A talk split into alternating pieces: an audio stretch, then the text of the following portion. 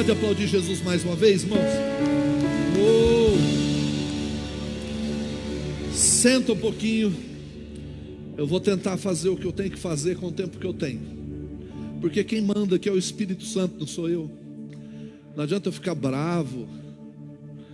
Falei para o pastor Dorival, vamos disputar o horário agora no tapa. Eu sou maior que ele, né? Então acho que fiz Muay Thai dois anos.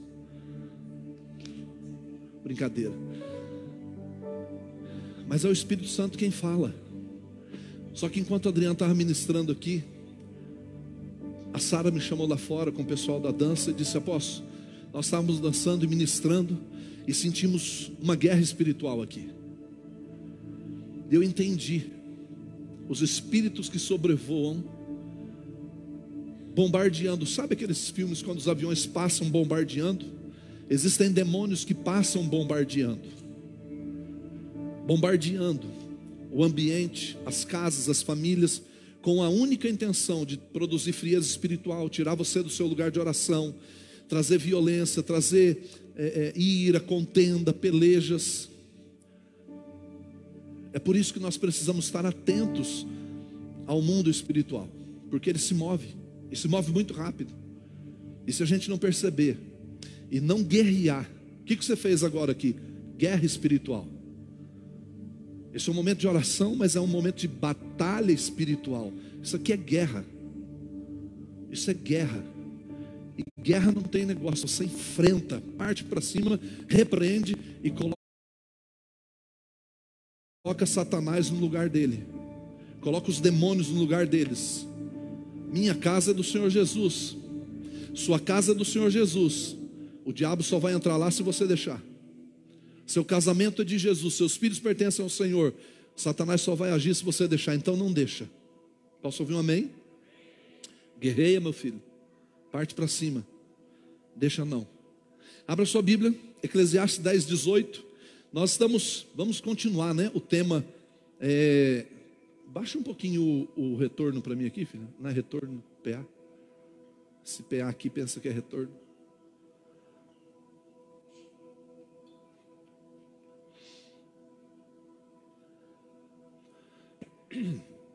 Nós estamos trabalhando o tema mais que vencedores, amém? Amém, irmãos? Posso ouvir um amém? amém? Aleluia. Vocês já viram que já levantou umas paredinhas aqui? Glória a Deus. Está começando, retomamos. Amanhã tem mais. Nós. Não sei se vai dar, se vai dar tempo de falar tudo, mas vou falar sobre três passos para vencer a preguiça. Amém? O seu irmão diga três passos para vencer a preguiça. Bom, quero ler um versículo aqui, bem propício para umas férias, ou naquela semana você não querer ler nada, quer descansar. Inerente no, na pessoa, que está ali no caráter dela, na mente dela. Satanás ele usa desse artifício para tornar a mente de uma pessoa improdutiva. Tornando a mente de uma pessoa improdutiva, ela, o pastor Teodival até falou sobre isso agora aqui, tornando a mente de uma pessoa improdutiva, ela torna essa pessoa inativa na sua vida espiritual e na sua vida material. As duas áreas são afetadas na vida do preguiçoso, né? Tanto espiritualmente quanto materialmente. A pobreza ela chega na casa do preguiçoso. Então olha o que diz a palavra de Deus. Vamos ler aqui esse texto. Eclesiastes 10, 18. Diz assim: Por causa da preguiça, o telhado se enverga. Por causa das mãos indolentes, a casa tem goteiras. Por causa da preguiça, o telhado se enverga por causa da preguiça, das mãos indolentes, preguiçosas, a casa tem goteiras. Está falando de duas coisas: daquilo que foi construído, mas precisa ser mantido. Foi construído, mas precisa ser mantido. Como você mantém o telhado de uma casa? Todas as casas antigamente, a maioria delas precisavam de uma reforma no telhado. Não é como hoje que você constrói uma laje E ali fica anos, 30 anos aquela laje ali, nunca dá problema. Mas a maioria das casas tinham problemas. Então, geralmente o telhado envergava, e se o dono da casa não providenciasse o conserto, o telhado iria com certeza cair na cabeça de alguém, matar alguém. Então, construir, mas sustentar, manter, sempre estar reparando, vai exigir diligência, né? E depois ele diz: por causa das mãos indolentes, a casa tem goteiras. Fala do que? De pequenas perturbações, de coisinhas pequenas, mas que perturbam, que perturbam, que incomodam, que aos poucos vão provocando um prejuízo enorme. Se uma goteira ficar pingando aqui num lugar só o tempo todo, a cada cinco segundos ela cair aqui, com certeza com o tempo vai ter um buraco aqui nesse púlpito. E esse buraco vai aumentando só com aquela goteirinha. É uma coisa simples, parece boba, mas ela vai incomodar e ela vai provocar grandes estragos. O preguiçoso, ele não se atenta para essas coisas. Porque o telhado se enverga, mas não se enverga de uma vez. O telhado da casa se enverga, mas não se enverga de uma vez, é aos poucos, imperceptivelmente.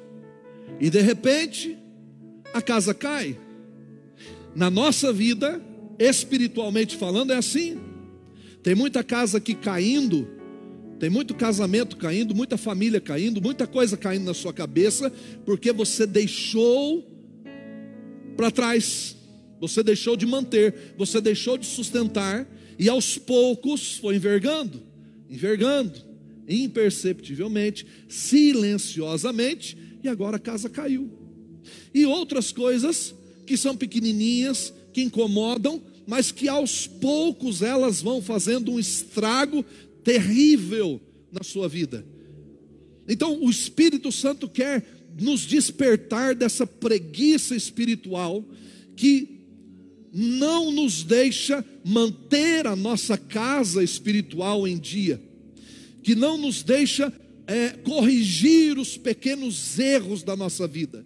Tem coisa que você faz que você pensa, não tem problema.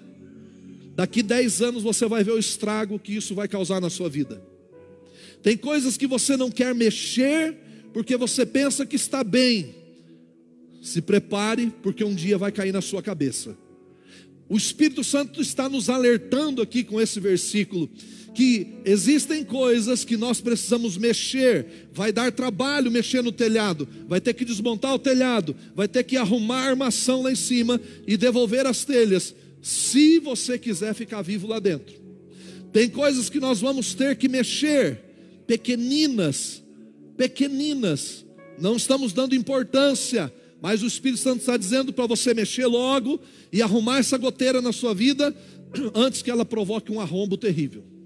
Então, vencendo a preguiça, para que eu me torne mais que vencedor. A preguiça é uma coisa diabólica. A preguiça é o freio de mão que paralisa a excelência. Você já viu o preguiçoso fazer alguma coisa excelente? Não faz. Ele não faz. Nada excelente. Tudo que ele vai fazer, se fizer, ainda faz pela metade. A excelência é que faz com, com que as coisas tenham durabilidade na nossa vida. Então, ser excelente deve ser uma prática de todo crente. De todo crente. A preguiça é uma influência diabólica terrível que paralisa o crente no seu crescimento espiritual. Pessoas preguiçosas espiritualmente, elas não gostam de ler elas não gostam de estudar, elas não gostam mal, mal participar de um culto, elas não gostam de se envolver em coisas que levam a sua mente a pensar, levam a sua mente a, a, a, a crescer. Isso é preguiça espiritual, preguiça mental. Tem um carro buzinando lá, de quem que é? Ah, já achou o dono? Ah, é o da Bianca. Vamos lá. Três passos para vencermos a preguiça. Primeiro, comece aprendendo com tudo à sua volta. Diga amém. Tudo à nossa volta ensina. O apóstolo Judá fala uma frase bem falando de preguiçoso. Diz assim: Observe a formiguinha, ó preguiçoso, reflita nos caminhos dela e seja sábio. Observe a formiguinha. Algumas versões diz: Vai ter com a formiguinha, ó preguiçoso, vê o seu caminho e ser sábio. Comece aprendendo com tudo à sua volta. Na simplicidade das coisas você pode tirar lições preciosas. Existe uma música que diz assim: A formiguinha corta a folha e, e carrega. Quando uma deixa, quem sabe, a outra pega. Todo mundo. A formiguinha corta a folha e carrega. Quando uma deixa, a outra pega. Ó oh, que mistério glorioso! A formiguinha ensinando preguiçoso. Ó oh, que mistério glorioso! Até vou falar em línguas.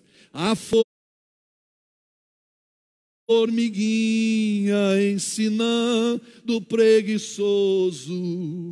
A formiguinha, não vou continuar não. Já entendeu? Preguiça. Você quer vencer a preguiça, você vai ter que começar a aprender com as pequenas coisas.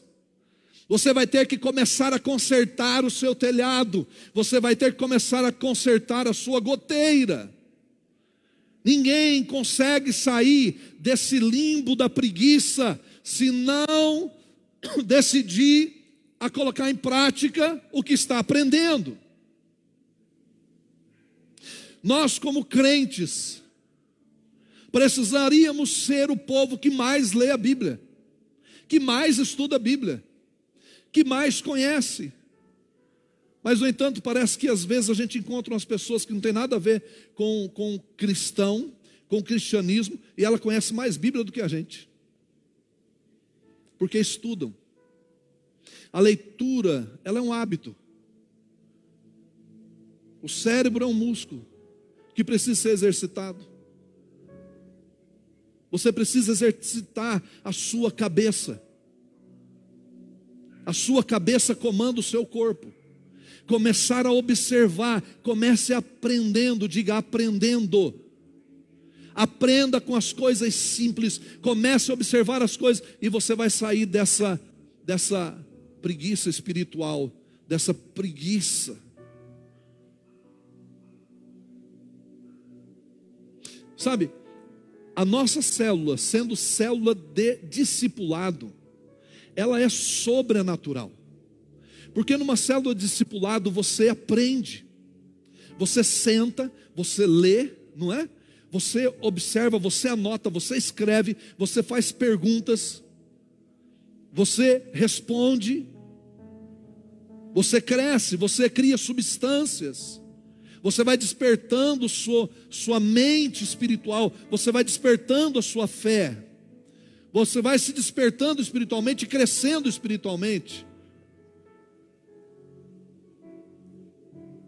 E a nossa fé, ela passa pelo processo do crescimento, mas não tem como eu crescer na minha fé se eu tenho preguiça de orar, se eu tenho preguiça de ler Bíblia, se eu tenho preguiça de ler um bom livro. Você precisa ativar isso dentro de você. Olha para a formiguinha, vê o seu caminho, seja sábio. Formiguinha ela vai, corta a folhinha, e ela trabalha com diligência no período certo, para que no inverno ela tenha sustento, alimento e o seu ninho fique confortável. Salomão está ensinando uma lição. Porque a vida, a nossa vida, irmãos, ela passa por estações também. Tem o dia que você está na primavera, amém? Sim ou não? Meu Deus, tem o dia que é o verão da sua vida. Tem o dia do outono, mas vai chegar o inverno. E quando chegar o inverno, frio rigoroso, o que você vai ter para comer? O que você vai ter para se aquecer? Como estará o seu ninho? Como estará o telhado da sua casa? Você consertou a goteira na hora antes da chuva? Você consertou o telhado antes da tempestade? Se você não consertou, vai cair. Vai dar problema. Então, primeiro, comece aprendendo. Você precisa aprender. Jesus ensinava e dizia: aprendam, aprendam. E aprender é colocar em prática. Pratique, pratique a palavra. Pratique o que você aprende na célula, pratique o que você aprende no culto, pratique o que você aprende no seu trabalho, pratique o que você aprende com a vida. A vida nos ensina muita coisa, todo dia a vida está nos ensinando algo. Aprenda com seu esposo, aprenda com sua esposa, aprenda com seus filhos, aprenda com seus amigos, mas aprenda. Segunda coisa, vença o medo de enfrentar as dificuldades que surgem. Mas não crie monstros onde não tem. Repitam, diga para o seu irmão aí: vença o medo de enfrentar as dificuldades que surgem, mas, digam, mas, não crie monstros onde não tem. Amém? Não crie monstros onde não tem. Vamos ler esse texto aqui, Provérbios 22, 13. Olha só, o preguiçoso. Provérbios 22, 13. O preguiçoso diz: Há um leão lá fora, serei morto na rua. O preguiçoso diz: Há um leão lá fora, serei morto na rua. Primeiro, que ele está dentro de casa, não sabe se tem leão lá fora. Segundo, que ele não sabe se ele vai morrer. Então, por causa da preguiça, ele cria um monstro. Com isso, ele tem um argumento e uma justificativa para não ir para o lado de fora. Então vou ficar em casa, no conforto da minha casa. Sabe aquela pessoa que fala assim: eu já dei, eu já mandei 50 currículos essa semana. É mesmo? Sim, online. Tem nada você mandar currículo online, mas que tal você mostrar a sua carinha lá? Eu mandei um currículo para você. Você imagina uma empresa que recebe 100 currículos, mil currículos por dia aí, meu irmão? Vai lá, levanta, saia do conforto, enfrente o medo. Tem pessoas que têm medo de conversar com, com autoridade, tem pessoas que têm medo de se relacionar com os outros, talvez porque tem um grau de instrução menor. Para com isso, enfrente as dificuldades. Tem pessoas que têm medo de enfrentar as crises. E no meio do medo ela começa a culpar os outros. Ela começa a criar monstros. Por quê? Porque tem um leão lá fora. E se eu sair para a rua eu vou morrer. Começa a criar monstros no seu coração, na sua mente. Isso se torna, torna assim um argumento e acaba virando para ele uma justificativa na verdade, isso é uma mentira para a sua própria mente. Você está mentindo para você mesmo. Você está se auto-sabotando. Você está mentindo para o seu coração, mentindo para você. Não, Deus não te fez para ficar com medo. A Bíblia diz que Deus te deu espírito de ousadia, não de medo, não de covardia Paulo diz em Hebreus que nós não somos daqueles que retrocedem, mas nós somos daqueles que avançam. Levantai-vos e andai, porque não é aqui o vosso descanso, disse Jeremias. Fomos chamados para avançar. O chamado de Jesus para a nossa vida é ide, pregue, faça, enfrente, derrube, marche. Moisés ficou orando na beira do mar vermelho e Deus disse: Filho, por que você está clamando a mim? Diga ao povo que marche, pega esse cajado, toca na água. Enquanto você não tomar atitude, as coisas não irão acontecer na sua vida. Fé não é dizer eu creio e ficar parado. Fé é dizer eu creio, por isso eu vou. Eu creio, por isso eu estou fazendo. Eu creio, por isso eu estou me movendo. Então não fique com medo. Vença o medo. Enfrente o medo. Enfrente as dificuldades que vão surgir, montanhas vão aparecer, obstáculos vão aparecer, irmãos. Obstáculos aparecem todo dia, dificuldades aparecem todo dia, lutas todos os dias a gente enfrenta. Mas o detalhe é que você vai ter que enfrentar, faça como Davi. Davi não ficou intimidado por causa do gigante. Davi sabia por quem ele estava lutando, Davi sabia com quem estava lutando, e Davi sabia no nome de quem ele estava lutando. Você tem que saber o Deus que você serve. Você tem que entender o Deus que te chamou, o Deus que te criou, o Deus que te gerou, o Deus que te capacitou, o Deus que te encheu, está dizendo: vai, porque eu sou contigo. O Deus que te gerou está dizendo: levanta, meu filho, porque eu vou fazer uma grande obra. Santifica a sua vida, porque amanhã eu vou realizar grandes coisas. Esse Deus está dizendo isso para você e para mim. Por isso Davi se levantou e disse: Olha, você disse tudo isso aí, você me amaldiçoou, um gigante enorme, cara com três metros de altura, olhando para a cara dele, todo armado. Davi, um menino, e Davi disse: Não tem problema. E quando deu o comando, a Bíblia diz assim: E Davi correu ao seu encontro.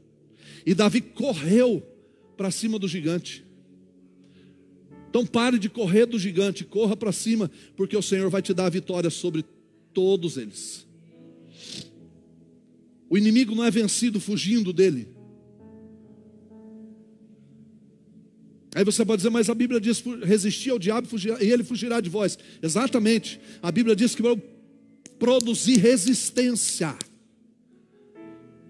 provocar resistência contra ele. Quando nós fizemos essa oração de batalha espiritual aqui agora, de guerra espiritual, o que, que é isso aí? Eu estou fornecendo resistência contra ele. Ele vai ter que ir embora, ele vai ter que fugir. Na minha terra ele não manda, nesse lugar ele não manda, ele não tem jurisdição aqui. Esse lugar já está tomado, minha vida já está tomada, minha casa já está tomada, minha casa tem dono, minha vida tem dono, sua casa tem dono, sua vida tem dono, e o nome dele é Jesus. O inimigo tem que encontrar resistência. Por isso, quando você resiste, ele foge.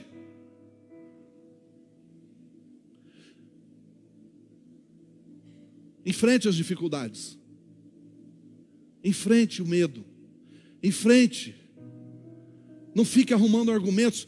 Irmãos, olha, é terrível isso, porque a gente cria monstros na nossa cabeça e a gente pensa assim: eu não nasci para isso, eu não vou conseguir fazer aquilo, eu não, nunca vou dar, dar, certo nesse lugar, eu nunca vou avançar nisso ou naquilo, eu nunca vou conquistar nada. E a gente começa a criar monstros, dizer: tem leão lá fora, tem leão lá fora, tem leão lá fora, não vou sair de casa, tem leão lá fora, tem leão lá fora, porque eu vou morrer, porque eu vou morrer, porque eu vou morrer. Para com isso, querido.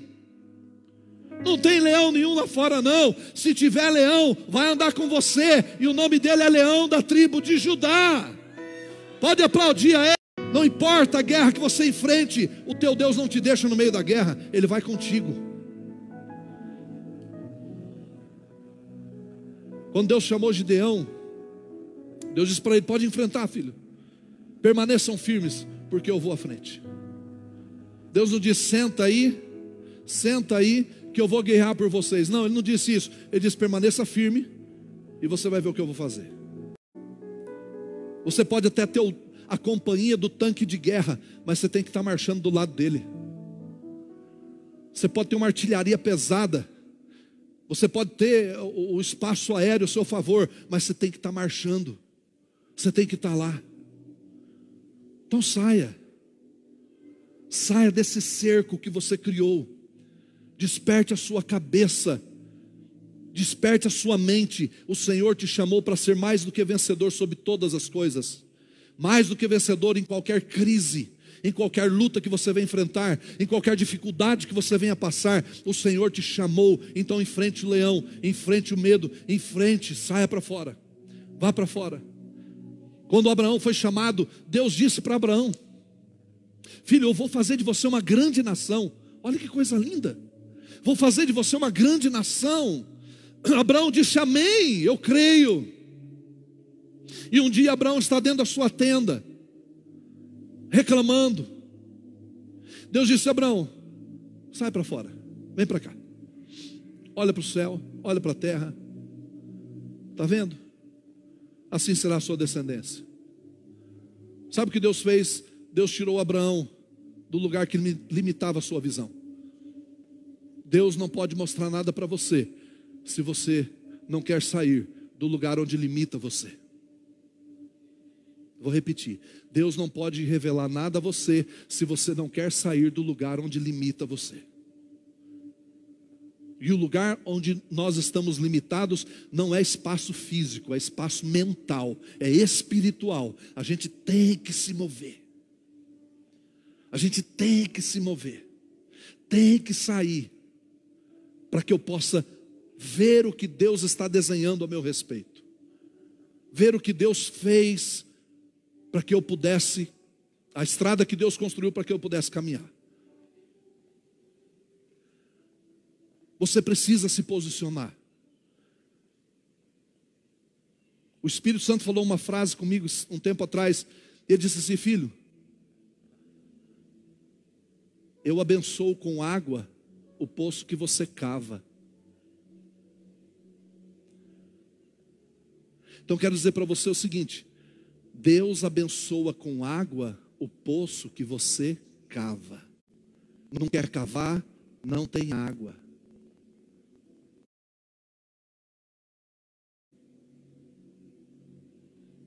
Vai cavar. Sai do, da sua casa. Não tem leão nenhum lá fora, não. Ninguém vai te matar. Você só vai morrer o dia que Deus quiser. Se você crê assim, né? Se a sua vida é dele, então é dele, pronto, acabou. Deus vai abençoar com água, água abundante, o poço que você vai estar cavando. Diga para o seu irmão: Deus vai abençoar com água, o poço que você cavar. Quem pode abençoar com água? Só Deus. Amém? Mas quem pode cavar é você. Existe uma coisa que eu posso fazer, cavar, e a outra que Deus pode fazer, dar água. O que você pode fazer, Deus não vai fazer. E o que Deus tem, o que Deus pode fazer, Deus não pede para você fazer, ele faz. Então vai cavar. Amém? Posso ouvir um amém? Diga aleluia. Por último, seja diligente. Usa a palavra difícil aqui agora. Seja diligente e a resiliência brotará como árvore frutífera no jardim da sua existência. Seja diligente. Olhe para o seu irmão e fale difícil para ele. Seja diligente e a resiliência brotará como árvore frutífera no jardim da sua existência. O que é diligente? Diligente, pessoa que tem interesse ou cuidado aplicado na execução de uma tarefa, zelo, mostra grande diligência em tudo que faz, faz com cuidado, com perfeição, nos detalhes. Ela tem urgência ou presteza em fazer alguma coisa, acudiu com diligência a pedido de socorro, o pedido de socorro. Um exemplo. O que é resiliência? Resiliência é resiliência é a propriedade que alguns corpos apresentam de retomar a forma original após terem sido submetidos a uma deformação. A capacidade de se recuperar, Aplicando isso para a nossa vida, é a capacidade de se recobrar facilmente ou de se adaptar à má sorte ou às más mudanças, ou às mudanças. Olha o que a palavra do Senhor diz. Vamos ler aqui Provérbios 12, 27. Você vai enfrentar dificuldades, você vai enfrentar lutas, então você tem que ser diligente naquilo que você for fazer. Faça conforme Deus mandou, conforme você, você foi instruído. Você não vai trabalhar numa empresa e fazer as coisas do jeito que você quer. Dentro do reino de Deus existe uma regra: obedecer a Deus. Fazer do jeito que Deus manda, do jeito que, que, que é estabelecido. Ministério Maná tem regras. Você não vai fazer as coisas do jeito que você quer. E pronto. Não, você tem que se submeter. Você tem que fazer as coisas do jeito que foi ordenado para serem feitas aqui dentro. Lá na sua empresa, da mesma forma. Quando Deus chamou a, a Noé, Deus disse para Noé o que Noé deveria fazer. E a Bíblia diz que Noé construiu tudo. Diga comigo assim: Noé fez tudo conforme Deus havia falado. Deus ordenou nos detalhes, nos números, nas medidas, tudo bonitinho, e Noé foi e fez como Deus havia falado. Deu trabalho, mas durou, ficou bom. Amém? Vai dar trabalho ser diligente. Vai dar trabalho ser diligente. Você vai fazer nos detalhes, você vai fazer com presteza, você vai fazer com, com, com, com amor, com paixão, com dedicação, mas vai ficar bom. Amém? Por que, que eu digo que, por, por que, que eu digo que a resiliência brotará como árvore? Porque é, é impressionante quando você faz as coisas com diligência, com cuidado, conforme está escrito ali, conforme está é, é, é descrito no papel, desenhado para você fazer. Você se refaz diante de situações difíceis. Você se renova, você se fortalece. Você consegue vencer os dias maus. Você consegue superar as dificuldades. Você consegue vencer as batalhas. A vida é feita de, é feita de batalhas. Você vence uma hoje, vence outra amanhã, pode até ser que você perca outra outro dia, mas é uma guerra, a guerra é feita de muitas batalhas, então não importa, vai avançando, vai avançando, vai avançando, e o poder de restauração, de recuperação virá, brotará como árvore árvore frutífera dentro de você. Isso se estenderá para outras pessoas a sua motivação, aquilo que está dentro de você, aquilo que te move, se estenderá para outras pessoas. Jesus disse isso: que rios de águas vivas, rios de água viva, fluiriam do nosso interior, brotariam da gente. Jó disse que a árvore cortada, ainda que estivesse seca, ao cheiro das águas brotaria. Deus está refazendo suas forças todas as manhãs. Deus tem um renovo para mim e para você. Todas as manhãs Deus tem um fogo novo para liberar sobre nós. Todas as manhãs Deus tem água fresca, Deus tem sombra sim, Deus tem descanso para liberar sobre nós. Todos os dias tem uma palavra dele na minha direção e na sua direção, dizendo: Vai, porque eu sou contigo. Se Deus é comigo, o que eu vou temer? Se o Senhor é com você, o que você vai temer? Levanta a tua cabeça e marcha, levanta a tua cabeça e vai, porque é Ele que renova as forças dos cansados. Quando o povo judeu fazia suas caravanas para ir adorar o Senhor na festa dos tabernáculos, a Bíblia diz que o vale de Baca se tornava um rio. O que acontecia? Brotava água da terra e no meio daquela jornada cansativa, eles paravam a caravana e podiam ali alimentar os seus animais, dar água para os seus animais, beberem água e terem uma noite de repouso, descanso, coletar água o suficiente para o restante da viagem. No meio da caminhada, Deus providenciava água para eles, Deus providenciava o renovo para que eles chegassem até a festa dos tabernáculos e pudessem celebrar a festa. Meu filho, você está numa jornada, no meio da jornada se prepara. É o Senhor quem te sustenta, é o Senhor quem te ampara, é o Senhor quem cuida de você, é Ele que faz brotar água. Posso ouvir um amém? É Ele que faz brotar água. As águas do Espírito estão fluindo dentro de você. As águas do Espírito Santo estão jorrando dentro de você, te renovando, te fortalecendo, te enchendo, te levantando, te sacudindo e dizendo: sai dessa inércia, sai desse, desse, desse, desse dessa morte espiritual, sai dessa, dessa, dessa mentalidade travada. Eu te arranco agora, eu tiro você daí. Vai! Olha o que diz: o preguiçoso não aproveita a sua caça mas o diligente dá valor a seus bens. Olha o capítulo 13, versículo 4. Seja diligente naquilo que o Senhor está dando para você. O preguiçoso não cuida da caça, ele mata e deixa apodrecer. Mas o diligente cuida dos seus bens. Ele tem prazer em cuidar. Deus concedeu coisas para você, cuide. Se o que você tem é uma bicicleta, cuide da sua bicicleta. Se o que você tem é um carro, cuide do seu carro. Se o que você tem é uma casa, cuide da sua casa. Por mais simples que ela seja, cuide do que Deus te deu. Cuide. Dê valor àquilo que Deus te deu. Olha o que diz: o preguiçoso deseja nada. O preguiçoso deseja nada. O preguiçoso deseja e nada consegue. Olha para o seu irmão e diga: o preguiçoso deseja tem uma coisa no preguiçoso: ele quer, ele deseja, ele almeja, ele sonha, mas nada tem, porque ele é preguiçoso, porque ele não se move, porque ele não enfrenta o leão que está do lado de fora. Então, mas os desejos do diligente são amplamente satisfeitos.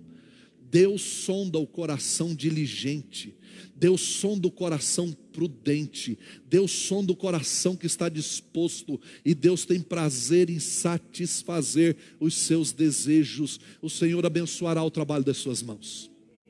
Eu sei que não tem gente preguiçosa aqui, amém? Só lá no Paraná, de onde eu nasci. Aqui não. Então quero encerrar com uma historinha. Conheci o seu José Alagoano. Zé Lagoano. Na roça a gente diminui tudo, né? Você vai falar bom dia, é dia. Boa tarde, é tarde. Né? Quem sabe falar o, o caipirês aí é assim. Compadre é pode. Oba, bom. E aí é o Zé Lagoano.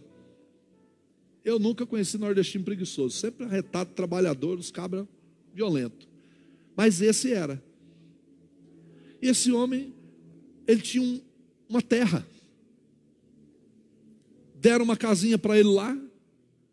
Ele nunca reformou a casa dele. Ele nunca cultivou a terra dele. A terra dele era lotada de mato. Mato, muito mato. E os alagoanos, o que, que ele fazia? Ele tinha preguiça de trabalhar, ele tinha preguiça de cultivar a terra, ele saía olhando a terra dos outros. Então ele ia com aquela, de, aquela cara de coitado. Dá uma rama de mandioca aí para mim. Posso pegar um pé de mandioca? Aí tinha um senhor lá chamado seu Zé Rodrigues. Seu Zé Rodrigues ele falou assim: Olha, se eu viver até o ano 2000, eu vou matar uma boiada aqui e vou fazer uma festa. Isso era década de 80, eu ouvi o seu Zé Rodrigues falar isso. Ah, Jorge, falar para meu pai, se eu viver até o ano 2000, eu vou matar uma boiada e vou fazer uma festa. E ele viveu até o ano 2000, ele matou uma boiada e deu uma festa para todo mundo da cidade, lá em Fênix. E o seu, seu Zé Lagoano passava com a eguinha velha dela, dele, pangaré, pedindo. Se ele viu um pé de poncã, ô oh, seu Jorge, posso pegar uma poncã aqui? Pode, pega. Sítio é sítio, né? Você já viu, tem de tudo. Só que as pessoas vão entojando. Vocês vão, mas cara folgado, rapaz. Oh, tem uma vagem ali, posso pegar essa vagem? Pode. Plantar vervilha, pode pegar uma ervilha aqui? Pode. Pegar uma cana? Pode. Um milho verde? Pode. E o pessoal foi entojando. E um dia ele passou na terra do seu Zé Lagoano, do seu, seu Zé Rodrigues. E, e falou: Ô, oh, seu Zé, posso pegar um, um, um pé de mandioca aqui? Seu Zé lá no meio falou: Pode, pode pegar. Eu falei: Posso pegar mais um? Deixa de ser preguiçoso, rapaz. Pega a rama, leva e planta lá no seu quintal. Não vai pegar mais mandioca aqui, não. Esse José Lagoano nunca plantou nada. Nunca colheu nada. Todo mundo em volta dele cresceu o que aconteceu é que a terra dele, ele teve que vender. Ele sumiu de lá. Ninguém sabe onde ele foi parar. Os filhos sumiram. E esse homem nunca construiu nada. Porque ele não tinha coragem de pegar uma rama de mandioca e plantar no quintal da casa dele para comer. E olha que as terras do Paraná são produtivas. Sabe, tem muitos José Alagoano na vida que só vivem comendo do que os outros produzem e não quer produzir nada. vê a árvore frutífera, frutífera do vizinho, ele come. Ele usufrui dos bens do vizinho, ele usufrui dos bens do outro, dos bens do parente, ele usufrui. É aquele cara que, quando tem churrasco, todo mundo leva picanha e ele leva músculo.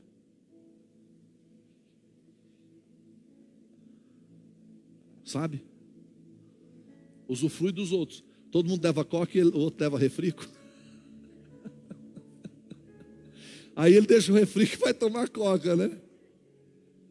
É isso aí que você contou a história. Nada contra o refrico, né? Mas olha, tem muito José Lagoano aí. E tem que ter um José Rodrigues para dizer assim: meu filho, pega a rama e leva. Planta lá na sua casa, porque daqui você não vai comer mais não. Ou que o seu José Rodrigues falou para ele: aqui você não pega mais não. Pode pegar a rama aqui e levar, porque você não vai pegar mais nada aqui não. Tem que ter um José Rodrigues para dizer para você, para algumas pessoas, ou você pode ser o seu José Rodrigues da vida de alguém para dizer para alguém, ó, pega a rama e leva e planta. Vai plantar. E se tiver algum José Alagoano na sua família, sempre tem, né, irmãos? Sempre tem um Zé Alagoano, um Zé. Me empresta aí. Depois eu te pago.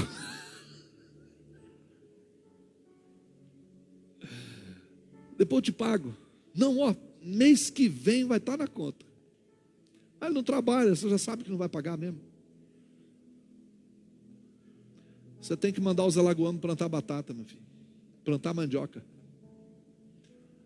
Ou deixar de ser Zé Alagoano, vai fazer alguma coisa. Amém? Amém? O Senhor é contigo. Não tem nada a temer do lado de fora. Levanta a tua cabeça parte para cima, vai para cima, vai lutar, vai guerrear, vai trabalhar. O Senhor vai abençoar você. Peça ao Senhor todo dia sabedoria, porque o diligente ele se torna sábio. Peça ao Senhor sabedoria, e o Senhor vai te dar sabedoria para administrar tudo que Ele confiar nas suas mãos. E tudo que você, que você que for confiado em suas mãos produzirá, frutificará e abençoará a vida de outras pessoas. Abençoará milhares de pessoas. Existem as pessoas que realmente não têm condições, realmente não, pode, não conseguem produzir. Existem aquelas que precisam ser ajudadas para que possam sair do lugar de onde, de onde elas estão. Mas não estamos falando dessas hoje.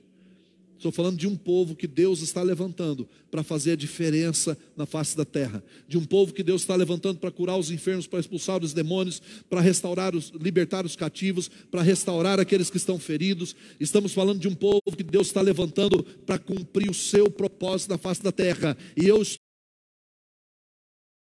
Estou diante desse povo aqui nessa noite. Se você crê nisso, coloque-se em pé, dê uma salva de palmas a Jesus e diga: Eu sou esse povo.